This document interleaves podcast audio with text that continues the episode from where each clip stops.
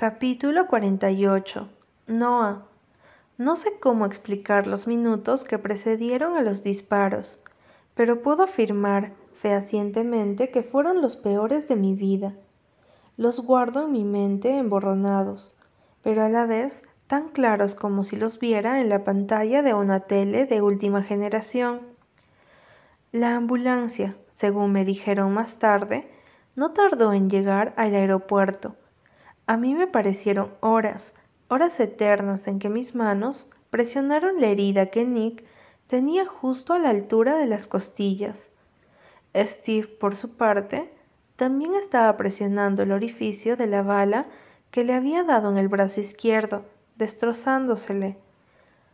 Había un charco de sangre a su alrededor, y yo solo podía preguntarme a qué velocidad nuestro cuerpo crea sangre y si esa velocidad sería suficiente para suplir las pérdidas que estaba sufriendo Nick. No me desmayé. Yo creo que Dios me ayudó a mantenerme entera, al menos hasta que el personal sanitario pudiese hacerse cargo de la situación. Cuando la ambulancia llegó, yo me quedé de pie, observando, las manos separadas del cuerpo y de mi mente totalmente en blanco. No fui capaz ni de pedir que me dejaran acompañarlo. Nick se fue solo, al borde de la muerte, y yo me quedé parada viéndole marchar.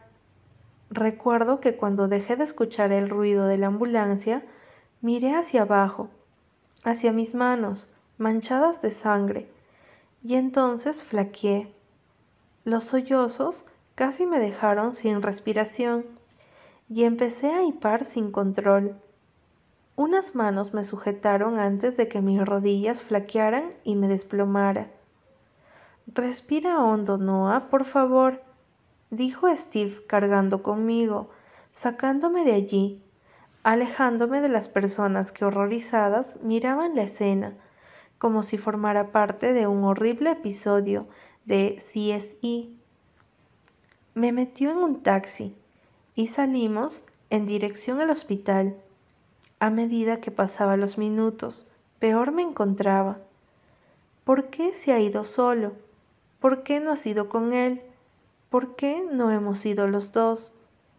¿No nos dejaron, Noah? Me comentó Steve a la vez que sacaba su teléfono y empezaba a marcar números a la velocidad de la luz.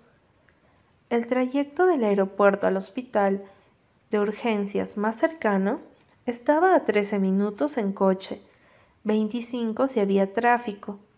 Nosotros tardamos 20 contados.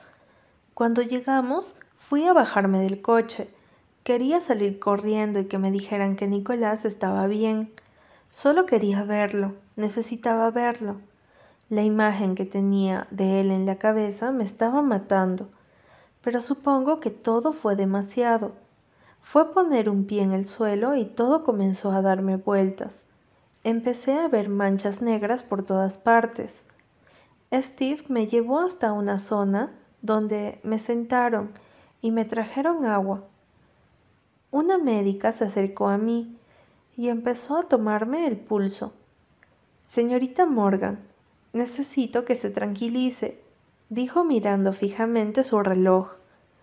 Ross, llama a urgencias y pregunta por ese chico. Miré a ese tal Ross como si me fuera la vida en ello. Mientras éste hablaba con alguien preguntando por Nick, un dolor horrible me obligó a agarrarme la tripa con fuerza. ¿Qué está pasando? La médica se volvió hacia mí preocupada. ¿Está teniendo contracciones? respondió. Tiene que calmarse. Son debido al estrés. Antes de que pudiese decir nada, el tal Ross se acercó a nosotras. Nicolás Leister está en el quirófano por dos heridas de bala. Está estable dentro de la gravedad. Van a operarle del pulmón y el brazo izquierdo. Santo Dios, exclamé, tapándome la boca con la mano. ¿Qué van a hacerle?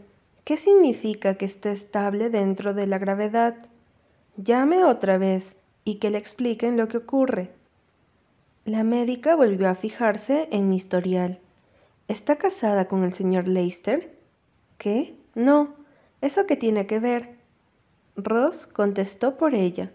No podemos darle más información, señorita Morgan. Solo un familiar directo puede. Él es el padre de mi hijo, grité desesperada. No sirvió de nada. No me dijeron nada más. Steve llamó a William y a mi madre, y los dos se fueron directamente al aeropuerto a esperar el primer avión que pudiesen coger. Yo tuve que quedarme allí, sin noticias. Solo pude hacer una cosa, rezar. Una hora después, la hora más larga de mi vida, las contracciones cesaron y todo pareció volver a la normalidad en cuanto al bebé. Mi madre me llamó por teléfono. Estaban histéricos. William había conseguido hablar con uno de sus médicos. Me enteré gracias a él de que Nick tenía un neumotórax traumático y un desgarro en el brazo izquierdo. Estaba grave y temían que entrara en shock por toda la sangre que había perdido hasta que llegó la ambulancia.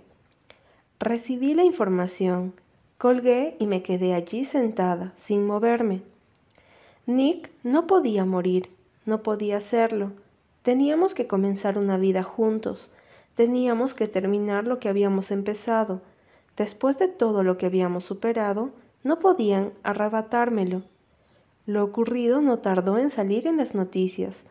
Steve fue a apagar el televisor, pero le dije que no lo hiciera, el que intentó matarlo se llamaba Dawson G. Lincoln.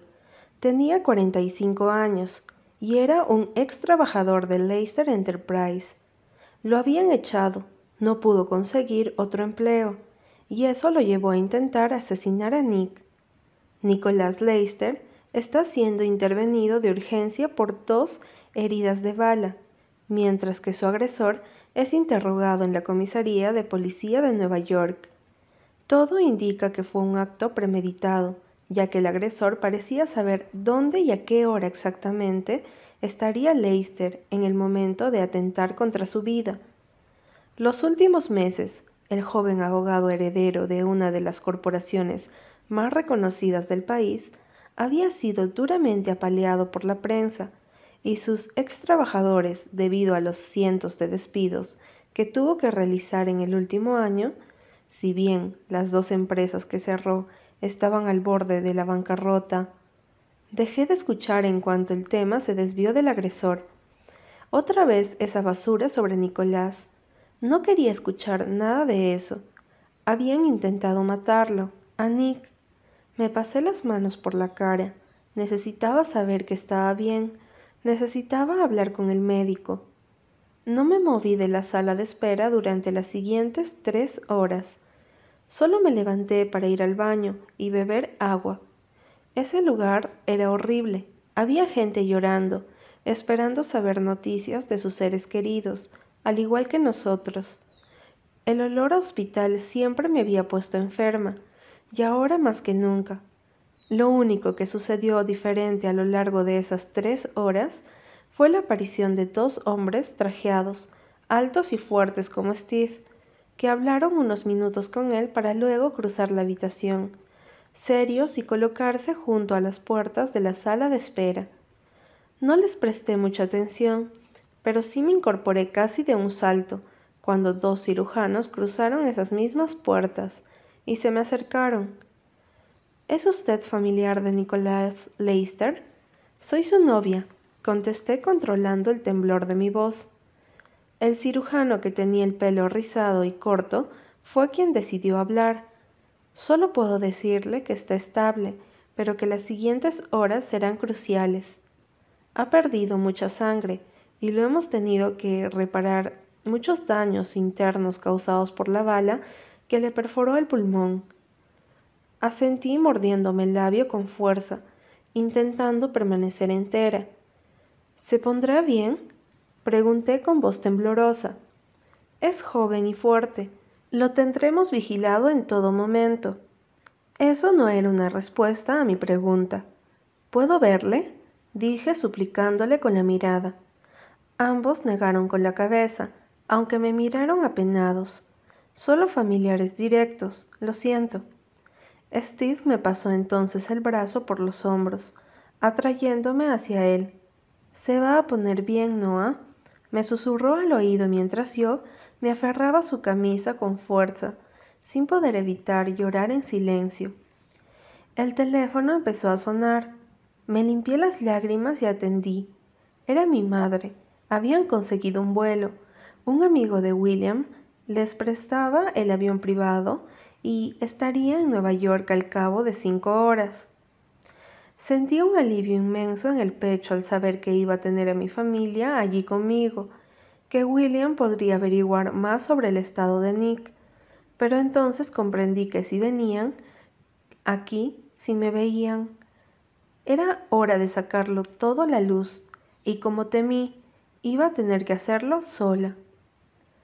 Como no quise moverme de allí en toda la noche, Steve se encargó de que me trajera mi maleta y algo para cenar. No tenía hambre, pero me tomé una sopa de fideos simplemente para no tener que escucharlo insistirme ni una sola vez más. Con mis cosas a mi disposición, me fui al cuarto de baño y me cambié la ropa. Otra vez, vuelta a la ropa ancha y grande, ropa que ocultase mi barriga al menos para que mi madre no le diera un infarto nada más verme. Iba a contárselo, era obvio que iba a hacerlo, pero tenía que buscar el momento adecuado. No quería desviar la atención de lo que verdaderamente importaba en aquel momento. Nick. Así que seis horas más tarde, seis horas en las que apenas pude pegar ojo y en las que mi espalda, mi cuello y mi vientre me dolían como si me hubiesen apaleado. Mi madre y William entraron por la puerta de la sala de espera. No pude evitarlo. Corrí a los brazos de mi madre. La necesitaba tanto, o más que en cualquier momento de mi vida. Ella me estrechó con fuerza y me acarició el cabello con sus largos dedos.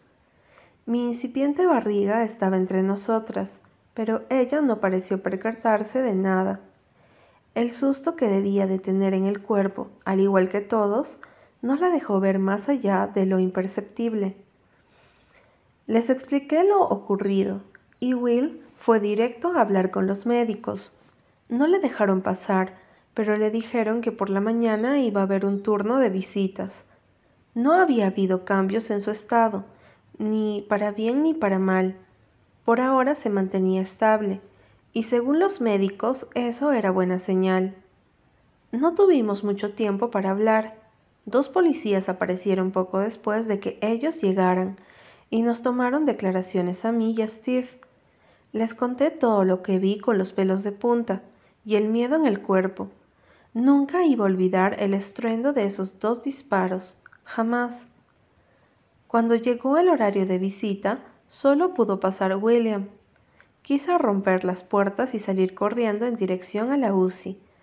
Quise gritar porque no me dejaban pasar, pero todo eso lo guardé para mí. Ahora debía permanecer tranquila, tranquila si quería superar lo que estaba viniendo, tranquila si no quería perjudicar al bebé, el bebé. Miré a mi madre, preocupada, sentada a mi lado y con sus dedos entrelazados con los míos. Mi madre, no habíamos pasado una buena racha, todo se había torcido demasiado entre las dos. ¿Dónde había quedado aquella relación que tuvimos en Canadá, cuando había dejado de confiar en ella, de contarle las cosas. Respiré hondo y me volví en su dirección. Mamá, dije tragando saliva, hay algo que tengo que contarte. Mi madre me prestó toda su atención. Me miró preocupada, pero creí ver cierta indulgencia en su expresión. Sé lo que vas a decirme, Noah, dijo apretándome los dedos con fuerza. Y me parece bien, hija, me parece bien que hayas vuelto con Nicolás. Es más, me hace feliz saber que están juntos otra vez. Abrí los ojos sorprendida por sus palabras y también aliviada al comprobar que no tenía ni idea del embarazo. Nunca debí ponerme en contra de su relación.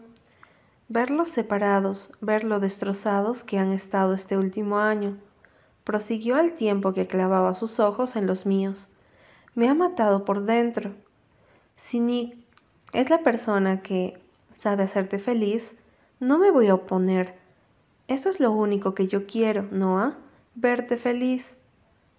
Asentí en silencio con los ojos húmedos e intentando formular las palabras para confesarle a mi madre que estaba embarazada de seis meses, embarazada de ese chico que ella nunca hasta ahora había querido para mí, de ese chico que era su hijastro. ¿Cómo se lo decía? ¿Cómo le dice a una madre que en tres meses va a ser abuela? Noté la mirada de Steve clavada en mí, y cuando lo miré me hizo señas para que fuera valiente y se lo contara. Joder. Mamá, empecé aprovechando que Will había salido a por un café. Hay algo que tengo que contarte, algo que no estaba en los planes de nadie, pero que ha pasado sin más. Bueno, sin más tampoco, pero no iba a entrar en detalles. Mi madre me miró preocupada sin entender nada. Como no me atreví a abrir la boca, cogí su mano y la coloqué sobre mi barriga.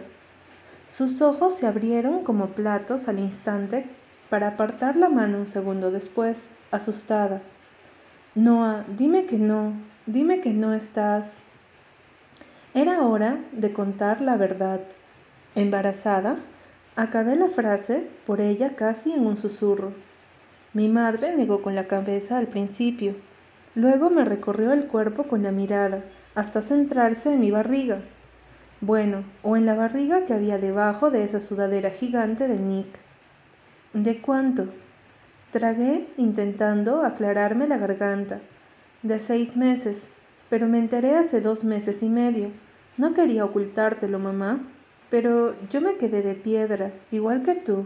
Necesité tiempo para asimilarlo, tiempo para contárselo a Nick, tiempo para averiguar qué iba a hacer con mi vida. ¿Nicolás lo sabe? El tono en el que hablaba era nuevo, un tono nuevo recién creado en su registro. Supongo que es el tono que todas las madres ponen cuando sus hijas les sueltan aquella bomba salida de la nada. Sí, sí lo sabe. Mi madre negó con la cabeza y fijó sus ojos en mi tripa. Por mucho miedo que me diera confesarle aquello, ya me sentía preparada para afrontar su reacción. Ahora que Nicolás estaba luchando por vivir, el bebé que llevaba dentro era lo único que me mantenía entera, era lo único que tenía de él, era una parte suya, una parte nuestra en aquel momento, y hasta que me tocase dejar de existir, ese bebé sería lo más importante para ambos, nuestra ancla en la tormenta, nuestra conexión infinita. Cogí la mano de mi madre y la llevé hasta mi barriga. A mi madre se le llenaron los ojos de lágrimas, pero la conocía lo suficiente como para saber todas esas cosas que estaban pasando por su cabeza, lo joven que era, lo difícil que sería todo, la de veces que me habló sobre esperar a tener hijos, sobre estudiar, prepararme, formarme, crecer, pero la vida es así de imprevisible. Uno no controla lo que está por venir, no controla con quién chocará a la vuelta de la esquina. Uno no sabe qué camino es el correcto, aún habiéndolo recorrido. El destino me había llevado a esa tesitura y solo podía afrontarla lo mejor que podía. Y mi madre iba a tener que hacer lo mismo.